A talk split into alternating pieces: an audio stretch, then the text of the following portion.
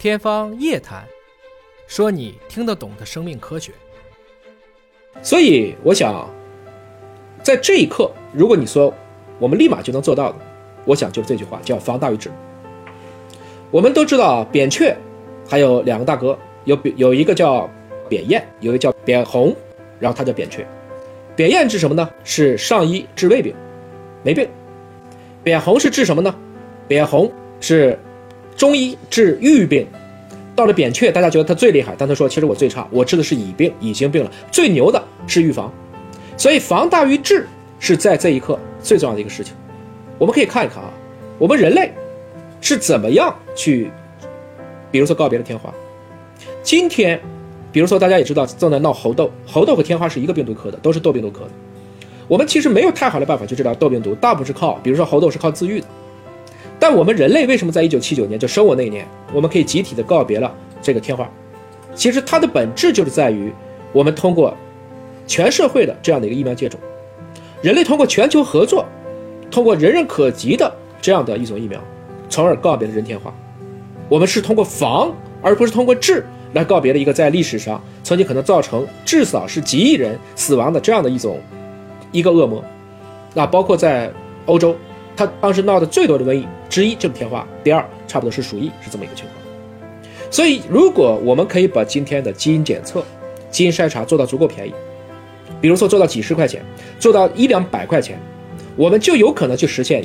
我们远离一部分治不好或治不起的遗传病，或者是中晚期的恶性虫，我想这个是非常关键的。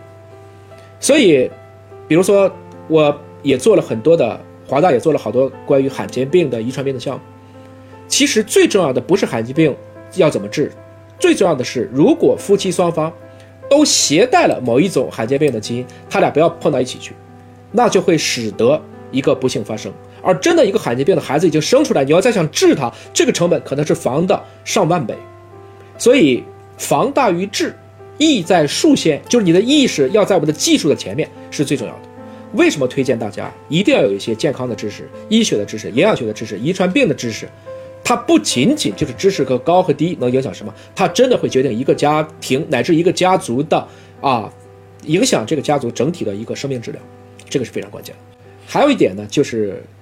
给给大家讲了讲关于防大于治的重要性，大家不要把自己的生命最后交给了好像无所不能的医生、昂贵的药品、超级奢侈的这些医疗设备，最重要的是自己要成为自己健康的第一责任人。防大于治我讲了太多遍了啊，这个最典型一个例子，我还想再重复两遍啊。第一个肿瘤，没有突然发生的肿瘤，只有突然发现的肿瘤。任何一个肿瘤，只要在原位能找到它，我们做一个简单的手术。这可能就结束了。有的时候好的比感冒都快，但一旦肿瘤走到了中晚期，特别是开始不管是近端、远端转移，我们就很难做了。即使能救，它的成本包括病人所遭受到的这种折磨，其实也是一般人所受不了。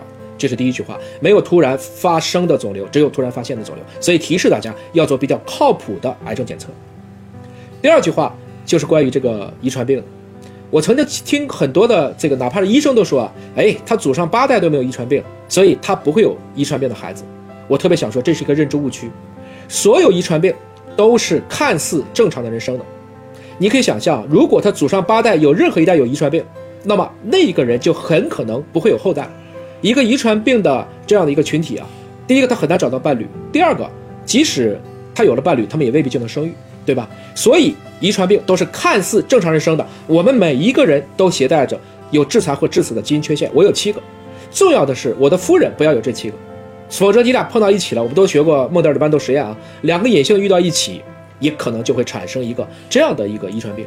所以从这个意义上讲，今天尽管孕前检查不是所有的项目都必要，但是我认为越来越必要的就是做一个孕前的基因筛查，至少大家不要遇到。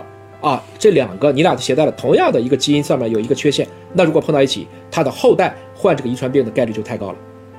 啊，当然你说严老师，那我俩就是都带了怎么办？不要紧，有钱咱们做试管，没钱我们可以做产前诊断，我们可以做羊水穿刺、脐血穿刺都可以。